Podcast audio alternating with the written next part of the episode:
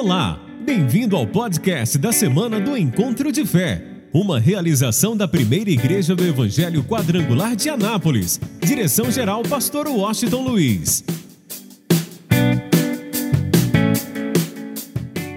E hoje eu quero trazer ao teu coração razões por que, que nós devemos amar a Deus e ser grato a Deus.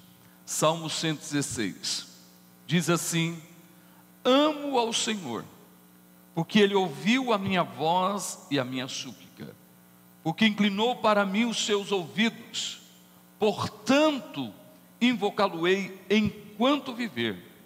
Cordéis da morte me cercaram, e angústias do inferno se apoderaram de mim. Encontrei aperto e tristeza. Então invoquei o nome do Senhor, dizendo: Ó Senhor, livra a minha alma. Piedoso é o Senhor e justo. O nosso Deus tem misericórdia. O Senhor guarda aos simples. Estava abatido, mas ele me livrou. Volta, minha alma, a teu repouso, pois o Senhor te fez bem. Porque tu, Senhor, livraste a minha alma da morte, os meus olhos das lágrimas e os meus pés da queda. Andarei perante a face do Senhor na terra dos viventes. Cri, por isso falei, estive muito aflito. Eu dizia na minha precipitação: todo homem é mentira, que darei eu ao Senhor por todos os benefícios que me tem feito. Tomarei o cálice da salvação e invocarei o nome do Senhor. Pagarei os meus votos ao Senhor agora, na presença de todo o seu povo. Preciosa é a vista do Senhor a morte dos seus santos. Ó Senhor, deveras sou teu servo, sou teu servo, filho da tua serva, soltastes as minhas ataduras. Oferecer-te-ei sacrifícios de louvor e invocarei o nome do Senhor Pagarei os meus votos ao Senhor, que eu possa fazê-lo na presença de todo o meu povo, nos atos da casa do Senhor, no meio de ti, ó Jerusalém, louvai ao Senhor. Bem, nós estamos chegando hoje ao último dia deste ano de 2021. Muitas coisas aconteceram, muitas coisas aconteceram na nossa vida, na nossa família, na nossa parentela, em pessoas bem próximas de nós. Mas o que eu quero trazer ao teu coração que a visão daquele que verdadeiramente, pela fé, teve um encontro com Deus, ele sempre tem uma visão diferente, uma visão de amor, uma visão de gratidão. Ele reconhece até mesmo quando, na hora da luta, da adversidade, da, do problema, ele reconhece que ele age de uma forma precipitada e, naturalmente, ele tem um desejo profundo em seu coração. Eu quero começar exatamente por um ponto importante. Todos nós, em algum momento, por causa de uma adversidade, de uma situação, de um problema. Muitas vezes nós agimos pelo impulso ou agimos de uma forma precipitada. Por exemplo, eu já falei coisas que depois eu digo assim: Deus, eu não devia ter falado isso. Eu não sou assim. Mas na hora do impulso, na hora da realmente, quem sabe, da da da situação, da emoção do momento, a gente termina falando coisas que não deveria falar. No caso do salmista, ele diz: Olha, todo homem é mentira. E a gente precisa entender isso. Quando a gente tem um encontro real com Cristo, até os nossos atos, as nossas atitudes que são precipitadas, a gente reconhece e naturalmente a gente toma uma atitude para não agir mais dessa forma. Por isso eu continuo dizendo que nós estamos num processo diário, constante de mudança. E uma das coisas que Deus nos chama a atenção, quantos de nós enfrentamos situações extremamente difíceis na nossa vida? E muitas vezes nós agimos de uma forma precipitada pelo momento. Então, hoje, o que Deus está dizendo, a gente vai começar um novo ano, uma nova história. Então, é hora da gente crescer, primeiro nesse ponto, de como agirmos. Jamais agirmos pelo momento, pelo impulso, jamais agirmos é, é, pelas emoções, mas agirmos de uma forma como Deus agiria, como o Senhor agiria. Você pode observar quando a gente olha para as Sagradas Escrituras, até a ira de Deus, que ela seja derramada sobre um povo, sobre uma nação, sobre uma pessoa. Deus é, praticamente vai esperando, Ele é longânimo. A gente observa, por exemplo, Deus esperou 400 anos, depois mais 40 anos, para que a ira dele caísse sobre os cananeus. Então Deus deu oportunidade aos cananeus durante um período de 440 anos aproximadamente. Até que o cálice da ira de Deus transbordou, não havia mais jeito. Então Deus agora praticamente leva o seu povo a conquistar a terra de Canaã. Você olha para Sodoma e Gomorra, você vai observar que Deus, realmente, o cálice da ira de Deus já estava transbordando. Mas quando Abraão fala com ele, dizendo: Senhor, se tiver 50, o Senhor não vai destruir Sodoma e Gomorra, se tiver 50 justos, eu disse: não. Aí ele notou que não tinha 50, 40. Deus disse: não. Então Deus, na verdade, Deus, até o próprio Deus nos ensina como agir. Nunca pelo momento, nunca pelo instante, nunca pela emoção que nós estamos sentindo, aquela força do momento. Se nós agirmos dessa forma, naturalmente, nós vamos viver uma nova história. Muitas coisas, muitos prejuízos deixarão de acontecer se nós deixarmos de agir pelo impulso ou pelo momento. Agora, a partir do momento que eu cresço na fé, tenho um encontro com Cristo, a partir do momento que eu vou à cruz, então essas mudanças vão acontecendo naturalmente. Por quê? Porque, primeiro, eu reconheço realmente o amor de Deus. Eu entendo por que, que Deus me ama. Por que, que Deus nos ama? Quais são as razões, quais são as evidências que provam que Deus nos ama? Eu poderia resumir em uma só, que é a cruz. Mas tudo que eu falar está ligado exatamente à cruz de Cristo. Nós temos evidências claras de que Deus nos ama e como a gente precisa ser grato a Ele. Paulo disse: Eu amo a Deus porque ele me amou primeiro. E ele diz que o amor de Deus, ele nos constrange. Então, é hora da gente fazer uma retrospectiva da nossa vida e ver o quanto Deus nos ama. E neste texto em especial, nós encontramos o salmista trazendo algumas razões porque ele ama a Deus. A primeira, ele fala no versículo 1: porque Deus ouve a nossa as nossas súplicas. Quer dizer, Deus está sempre atento para nos ouvir.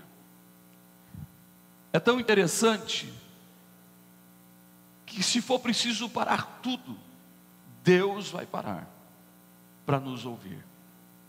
Na verdade, se os anjos precisarem parar de adorar, porque os anjos a, o que eles vivem no dia a dia. Eles não deixam jamais de contemplar a glória de Deus, a face do Pai. Então eles não se cansam de olhar para a beleza de Deus e de adorá-lo. 24 horas por dia. Agora pense bem: se for preciso parar os anjos, parar a adoração, para que ele ouça a nossa súplica, ele vai fazer isso. Então, por isso o salmista diz claramente: sabe por que, que eu amo a Deus? Porque Ele ouve as nossas súplicas. Ele disse: amo ao Senhor, porque Ele ouviu a minha voz, Ele ouviu as minhas súplicas. Eu não sei quantas vezes você falou com Deus esse ano, quantas vezes você fez uma súplica, mas uma coisa eu sei: todas as vezes Ele parou para te ouvir. Eu vou repetir: todas as vezes Ele parou para te ouvir. Segunda coisa, que Ele demonstra porque que devemos amar a Deus, porque Ele é compassivo, Ele é justo, Ele é misericordioso. Sabe como a gente precisa entender que Deus tem sido muito paciente para conosco, Deus tem sido justo, de tal forma que Ele deseja que nós nos tornemos justos. Por isso, Jesus, lá na cruz do Calvário, se fez justo por nós, se fez justiça por nós, ou fez justiça por nós, de tal forma que quando a gente tem uma visão clara da cruz, e a gente toma posse da mensagem da cruz, nós alcançamos essa justiça, nós nos tornamos justos todas as vezes que o Pai olhar para nós, ele vê a imagem do seu filho que é justa, que não tem nenhum pecado. Outra coisa, ele é misericordioso. A Bíblia diz que a sua misericórdia se renova a cada manhã. Sabe por que nós estamos aqui hoje? Porque a misericórdia dele se renovou nessa manhã. Gente, que coisa linda! Nós estamos chegando a mais um final de ano. E se chegamos até aqui, quantas coisas aconteceram? Mas se chegamos até aqui, é porque é por causa da misericórdia dele. A Bíblia diz que a misericórdia dele é a causa de não sermos consumidos. Então ele disse: Olha, Deus tem sido compassivo, Deus tem sido justo, Deus tem sido misericordioso para comigo. Ele diz: piedoso e justo, o nosso Deus tem misericórdia. Outra coisa importante, Deus cuida dos simples, Deus guarda os simples. Deus, na verdade, ele se aborrece do soberbo, mas do homem simples, do homem humilde. Por isso Jesus disse: Aprendei de mim, porque sou manso e humilde de coração. Então Deus está sempre protegendo o simples. Deus não tem nenhum relacionamento com o soberbo. Deus ama o simples. Deus guarda o simples. E tudo que a gente precisa é nos tornarmos humildes, simples. E só existe simplicidade quando a gente reconhece o valor da cruz, quando a gente reconhece o preço pago na cruz do Calvário, quando a gente entende que nós dependemos de Deus, quando nós recebemos aquilo que o próprio Jesus disse: sem mim nada podereis fazer, sem Ele nós nada podemos fazer, nós nada podemos realizar. Então, Deus guarda, se nós chegamos até aqui, é porque a gente sabe que a gente precisa de Deus, a gente depende dEle, a cada momento, a cada instante. Então, por que, que nós devemos amar a Deus? Porque Deus guarda os simples. Outra coisa interessante, por que, que a gente deve amar a Deus? Aí vamos lá, porque é precioso aos olhos de Deus a morte dos seus santos. Poxa, eu devo amar a Deus por isso? Quantas pessoas terminam ficando revoltada com Deus? Mas quem foi à cruz? Quem teve um encontro com Cristo? Quando um ente querido seu parte. Por exemplo, este ano foi o primeiro ano que nós passamos já sem os nossos pais. Meu pai já alguns anos atrás, cinco anos atrás, minha mãe o ano, é, o ano passado. É o primeiro ano que a gente se reuniu em família sem os nossos pais. E eu estava dizendo para eles, dizendo para minha família, dizendo: olha, hoje não é dia de tristeza, a gente lembrar dos nossos pais com tristeza. É lógico que bate a saudade, o vazio, isso é normal. Só que os nossos pais estão em um lugar que não tem pranto, não tem choro, não tem sofrimento, não tem luta, eles estão muito bem. Porque aos olhos de Deus, aquele que parte em Cristo, isso é precioso. Irmão, até a morte, para aqueles que amam a Deus, sabe que quando um ente querido seu parte em Cristo, ele está muito bem. E sabe uma coisa? Eu amo a Deus porque meus pais têm a garantia de vida eterna e nada mais pode tirar isso deles. Então, que eu e você venhamos permanecer firme de tal maneira que a gente um dia possa encontrar com os nossos entes queridos. Então vamos aplaudir o Senhor de toda a nossa vida, de todo o nosso coração. Olha só, segunda coisa, olha o que, que o salmista diz, o que, que Deus faz. Primeira coisa que Deus quer fazer é livrar a nossa alma. Ele diz: livraste a minha alma da morte. A nossa alma estava condenada ao inferno. Não havia esperança. Mas Deus nos amou. Deus nos amou e nos deu o seu único filho lá na cruz do Calvário, para que a gente alcançasse a salvação da nossa alma. Ele livrou a nossa alma da morte, do inferno. Olha, se Deus não fizesse mais nada por nós, mais nada, já seria o suficiente. Sabe por quê? porque a eternidade a gente vai passar com Ele. Estamos livres do inferno para sempre.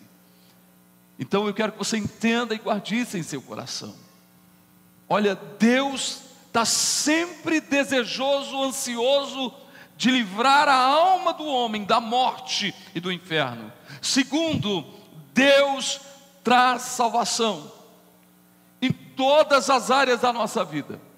Não é somente para a nossa vida espiritual não é apenas para a nossa alma, não é apenas a vida eterna, mas em todas as áreas da nossa vida, eu quero que você entenda: Deus traz salvação. O salmista diz: Estava abatido, mas Ele me livrou, estava abatido, mas Ele me salvou. Olha, quanta salvação Deus trouxe à nossa vida neste ano coisas que talvez a gente nem notou, nem viu. Eu vou dizer uma coisa para você. Quando você tem um encontro com Cristo, quando você foi à cruz, quando a tua vida está nas mãos de Deus, olha só que coisa fantástica. O inimigo arma contra a tua vida. Mas antes disso acontecer, Deus já desfaz toda seta maligna, toda arma de Satanás, todo ataque do inimigo, toda estratégia do inimigo. Vou dizer uma coisa para você: o Espírito Santo está agindo na nossa frente, então toda arma já caiu por terra em nome de Cristo Jesus. Ele nos salva. Quanta salvação na tua vida emocional, na tua vida familiar, na tua saúde, na tua vida financeira, na sua vida espiritual. Deus é aquele que gera, que produz na nossa vida a salvação outra coisa, sabe? Deus é um Deus generoso. Deus age com generosidade. O salmista diz assim: Olha, minha alma, volta ao teu repouso, porque o Senhor te fez bem, porque Ele é generoso. Sabe, às vezes a gente fica querendo alguma coisa por mérito, ah, pastor, eu não mereço, está acontecendo isso comigo. que a gente quer ter uma vida boa pelos nossos méritos. Mas eu estou aqui para dizer para você: não é pelos meus méritos nem pelos teus, é pela generosidade de Deus, é pela graça de Deus, é a graça sobre graça. Como a gente precisa enxergar a generosidade de Deus, a graça de Deus, a cada momento, a cada instante da nossa vida, porque se fosse pelos nossos méritos, eu e você falhamos, eu e você erramos, eu e você muitas vezes agimos como não deveríamos agir, mas glória a Deus, porque a graça dele nos alcançou. Glória a Deus, porque Ele tem sido generoso para conosco. Quem tem sido abençoado aqui? Levanta a sua mão. Abaixa a tua mão. Quem tem testemunho para dar? Levanta a sua mão. Então aplauda o Senhor que é generoso. Vamos lá. Outra coisa importante. Deus muda a nossa sorte. Sabe, eu tenho visto a história de muita gente sendo mudada, a vida de muita gente sendo mudada. Deus é aquele que muda a nossa sorte. Como a gente deve amar a Deus pelo que Ele tem feito, pelo que tem realizado, e só de ter mudado a nossa sorte. Se você der uma olhada para trás, como era a sua vida antes, antes de ir à cruz, antes de ter um encontro com Cristo, como era a sua vida antes. Não estou dizendo que você ficou livre das lutas, dos problemas, das adversidades, mas pega a tua vida antes da cruz e a sua vida depois da cruz. Você pode até enfrentar lutas, adversidades ou problemas nesta vida, mas há uma diferença. O meu socorro, o teu socorro, vem do Senhor que fez os céus e a terra. Por isso o salmista diz: eleva os meus olhos para os montes. De onde me virá o socorro? Eu posso até enfrentar uma luta, você pode até enfrentar uma luta, uma adversidade, só que tem uma coisa: Deus é o socorro bem presente na hora da luta, na hora da tribulação. E quando a gente estava nessa luta, nessa adversidade, nessa tribulação, o Senhor nos sustentou com a sua destra fiel. Louvado seja o nome do Senhor, a Ele a honra, a Ele a glória, a Ele o louvor, a Ele a gratidão. Por isso o salmista diz: Porque tu livrastes a minha alma da morte, os meus olhos das lágrimas e os meus pés da queda. Olha só, está dizendo: Olha Deus, o Senhor livrou a minha alma, me trouxe cura para a alma, cura emocional, cura espiritual. O Senhor, na verdade, enxugou dos meus olhos todas as lágrimas, o Senhor me livrou das lágrimas de dor, de sofrimento, de desespero, de angústia, de depressão. O Senhor me livrou e o Senhor livrou os meus pés da queda. Sabe por quê? É muito simples. Lâmpada para os meus pés e luz para os meus caminhos é o que? A tua palavra. Quando a gente toma posse da palavra, a gente não tropeça. Quando a gente tem como na verdade, a palavra como lâmpada, como luz. Então nós somos livres da queda. E eu tenho uma notícia para você. Em nome de Jesus, você não vai tropeçar nenhum dia da tua vida você vai avançar, avançar, avançar, porque o Senhor está te segurando pela mão e porque você tem a luz da palavra de Deus, e a partir do momento que você vive a luz da palavra de Deus, você não vai tropeçar. Por isso, Deus está dizendo: Eu sou aquele que, na verdade, livra a tua alma da morte, eu sou aquele que livra os teus olhos das lágrimas, e eu sou aquele que livra os seus pés da queda. Então, a Ele a honra, a glória, o louvor e a adoração coração. Então aplauda Ele de todo o teu coração, de toda a tua vida. Mas Ele também, o que, que Ele faz? Ele quebra as cadeias. Deus é o Deus que quebra as cadeias. Eu poderia citar muitos exemplos. Eu poderia citar para você o exemplo de Daniel, na cova dos leões, preso em uma cova. Eu poderia citar para você o exemplo de José, em uma prisão. E Deus o tira da cadeia para se tornar o primeiro ministro do Egito. Eu poderia citar para você o caso de Sadraque, Mesaque e Abednego, que quando foram lançados na fornalha de fogo, lá estava o quarto homem. E eu tenho uma notícia para você: o quarto homem está aqui. Eu tenho uma notícia para você: o quarto ano está com você todos os dias da tua vida. Por isso, nenhuma chama arderá em teu corpo. Eu quero que você guarde isso em seu coração. E eu quero lembrar de Pedro, aprisionado por causa do nome de Jesus. E quem sabe até se rendendo àquela prisão. Mas Deus envia o seu anjo para livrá-lo da prisão. E simplesmente as cadeias se abrem. O anjo vai na frente, Pedro atrás, e as cadeias o que? Se abrem. Pedro ficou totalmente livre. Resposta de oração. Resposta de oração da igreja primitiva. Enquanto Pedro estava na cadeia, a igreja estava intercedendo. Por isso que a oração intercessória faz a diferença. Por isso a gente tem que continuar orando pela nossa família, pelos nossos entes queridos, pela igreja como um todo, para que as cadeias não tenham lugar. Vamos mais ainda, lembra de Paulo e Silas, acorrentado em um tronco no meio de uma prisão, mas com um coração que adora a Deus.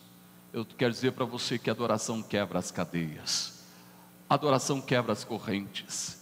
Por isso nós precisamos guardar algo em nosso coração. Deus é o Deus que nos livra, realmente quebra as cadeias.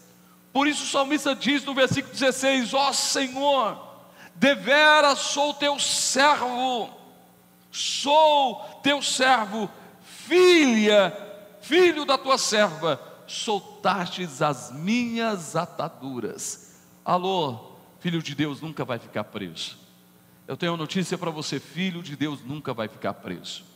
O inimigo pode até tentar, mas Deus sempre vai quebrar as cadeias. Deus sempre vai quebrar as ataduras. Eu estou aqui para dizer para você: é hora, é tempo de viver como filho de Deus, é tempo de enxergar como filho de Deus, é tempo de ter atitude como filho de Deus, é tempo de amar a Deus e de ser grato a Deus. Então vamos lá, Quais são as atitudes daqueles que verdadeiramente amam a Deus e são gratos a Ele?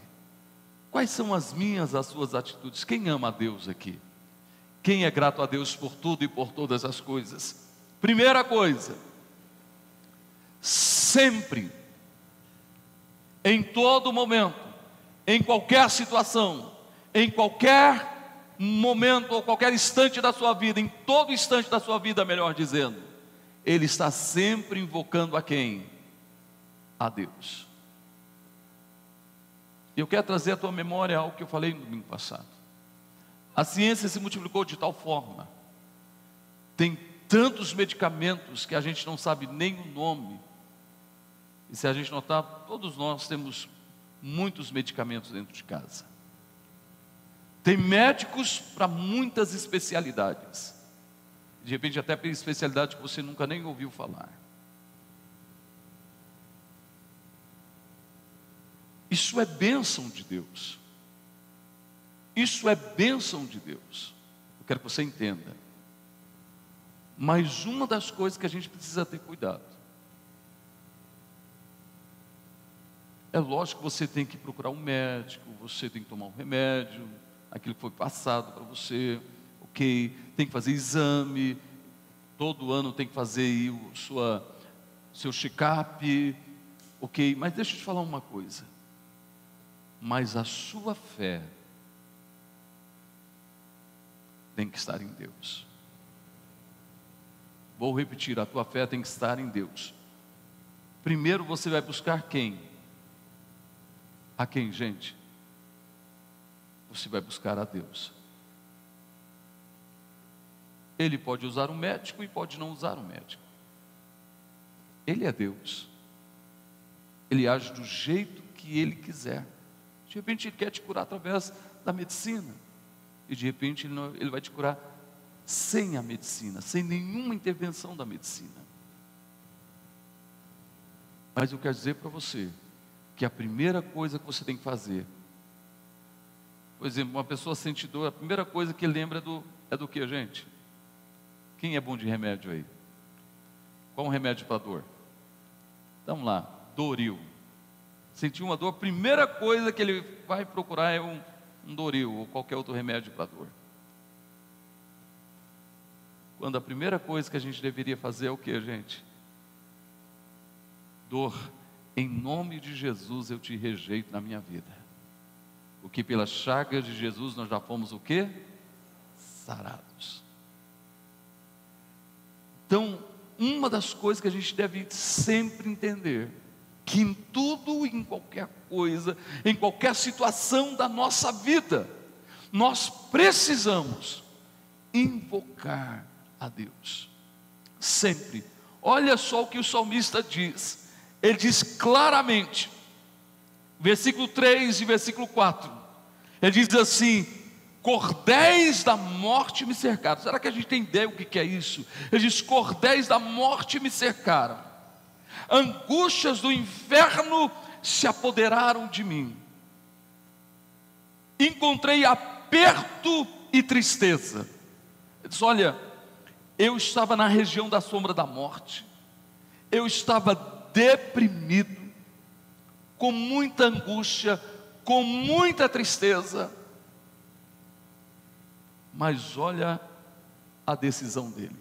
Versículo 4: Então invoquei o nome do Senhor. O que, que eu fiz? Eu invoquei o nome do Senhor dizendo a ele: livra, ó Senhor, livra a minha alma. Sabe, tem coisas que só Deus pode fazer. Tem coisas que existem recursos humanos, mas tem coisas que só Deus pode fazer. E o estado que o salmista estava, praticamente cercado por um estado de morte, cercado por um estado de angústias do inferno. Aí eu me lembro, o próprio Jesus confessa, Jesus passou por isso. Ele chega para os seus discípulos e diz assim: Olha, a minha alma está angustiada até a morte. Jesus sentiu angústias do inferno. E eu tenho uma notícia para você. Jesus passou por isso para você ficar livre disso. Eu vou repetir. Jesus passou por angústias do inferno para você ficar livre das angústias do inferno. Sabe, a gente tem que reconhecer isso. Por isso eu, eu comecei dizendo como é importante a gente ir à cruz, como é importante a gente valorizar o preço pago na cruz do Calvário, porque só na cruz alguém encontra realmente para a sua vida livramento da morte, livramento de angústias do inferno e livramento de toda angústia e de toda tristeza. Então, por isso ele disse: Então eu invoquei o nome do Senhor, dizendo: Ó oh, Senhor, livra a minha alma. Sabe, a gente tem que aprender a buscá-lo, a invocá-lo a cada momento. Outra coisa importante, nós somos de reconhecimento e gratidão. Preste bastante atenção. Olha o que diz o versículo 12 ao versículo 14.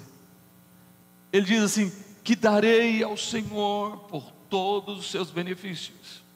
O que, que eu posso oferecer a Deus por todos os seus benefícios?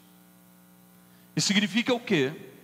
Que ele reconhece o que Deus fez pelo menos aquilo que ele conseguiu trazer à memória, o que Deus fez na sua vida, que ele citou nos textos que eu passei para você. Ele reconhece o que Deus fez. Então, o que, que eu posso oferecer? Primeiro, reconhecimento.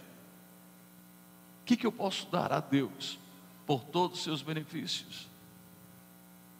Aí vem a gratidão. Primeiro, ele diz: invocarei ele diz: Olha, eu terei sintonia com o Pai sempre, sempre.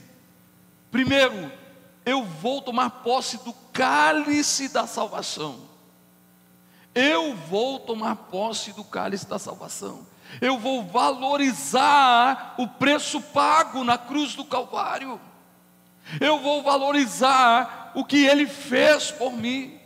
Eu vou valorizar o presente que Ele me deu. Então eu vou tomar posse do cálice da salvação. Segundo, sabe o que, que eu vou fazer? Eu vou ter intimidade com Deus. Quem quer ter intimidade com Deus? Eu vou me tornar íntimo dele, eu vou invocar o nome dele. E terceiro, eu pagarei os meus votos eu vou pagar os meus votos na presença de todo o seu povo. O que, que, ele vai dizer? Olha, eu vou dizer o que Deus fez na minha vida, eu vou testificar na presença do povo de Deus. Por isso, você que não gravou o testemunho, você que não escreveu o seu testemunho, escreva, grave, pague os seus votos, conte o que Deus fez na tua vida este ano. Pelo menos um pouco, talvez, eu acredito que foi tantas coisas que você não tem como escrever tudo. Mas pague os seus votos. Ele disse: Olha, eu vou valorizar a salvação que eu tenho, eu vou ser íntimo de Deus, e eu vou estar na presença do povo de Deus, pagando os meus votos. E vamos lá, para nós encerrarmos, se coloque em pé, por favor. Estar pronto para sacrificar. Escute só, ele disse assim: oferecer-te-ei sacrifícios de louvor e invocarei o teu nome. Sabe, nós que amamos a Deus, nós que reconhecemos o que Ele fez por nós, nós que somos gratos por tudo que Ele fez, então vou dizer uma coisa: a gente está pronto para sacrificar. Significa o quê? Que tudo que nós fizermos deve ser para louvor da glória de Deus. Até que ponto a gente está pronto, pronto, para sacrificar?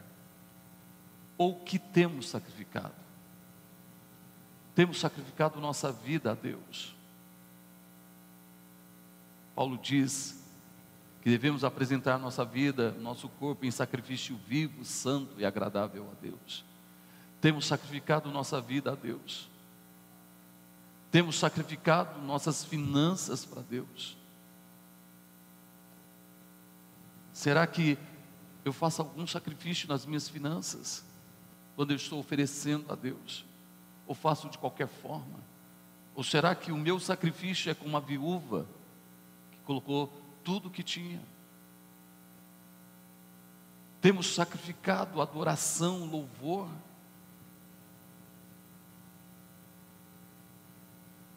o que sai da minha boca. Tenho sacrificado as minhas atitudes a Deus, as minhas ações a Deus. Todo aquele que é grato está pronto para sacrificar. Em todas as áreas da sua vida, ele está pronto para sacrificar. E por último, quem é grato? Quem é grato? Davi entendia isso. Não sai da congregação. Não deixa de congregar. Quem é grato, ama. Eu não sei como alguém consegue perder o que o salmista diz. Alegrei-me quando me disseram: O que, gente? Vamos à casa do Senhor. Como que alguém perde a alegria de estar na casa de Deus. Ah, pastor, eu amo a casa de Deus. Gente, quando a gente ama, a gente quer estar o quê? Presente. Quem ama o seu esposo, a sua esposa ou os seus filhos? Levanta a sua mão. Você quer ficar longe deles? Sim ou não? Você deseja ficar o quê? Perto. Você fica um dia longe, dois dias, três dias, a saudade bate. Quem realmente ama a Deus e é grato, ama congregar, ama estar presente nos átrios da casa de Deus. Por isso ele diz no versículo 18 19: Pagarei os meus votos ao Senhor, aonde que eu possa fazê-lo na presença de todo o meu povo, nos átrios da casa do Senhor, no meio de ti, ó Jerusalém. Eu vou pagar os meus votos. Aonde?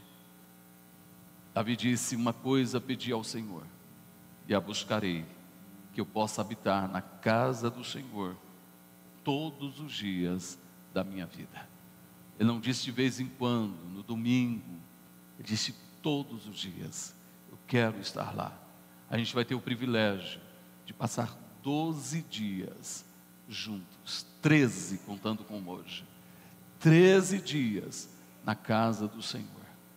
13 dias que a gente vai estar sentado à mesa, participando do banquete que Deus tem preparado para nós, recebendo algo novo, uma unção nova para viver uma história nova.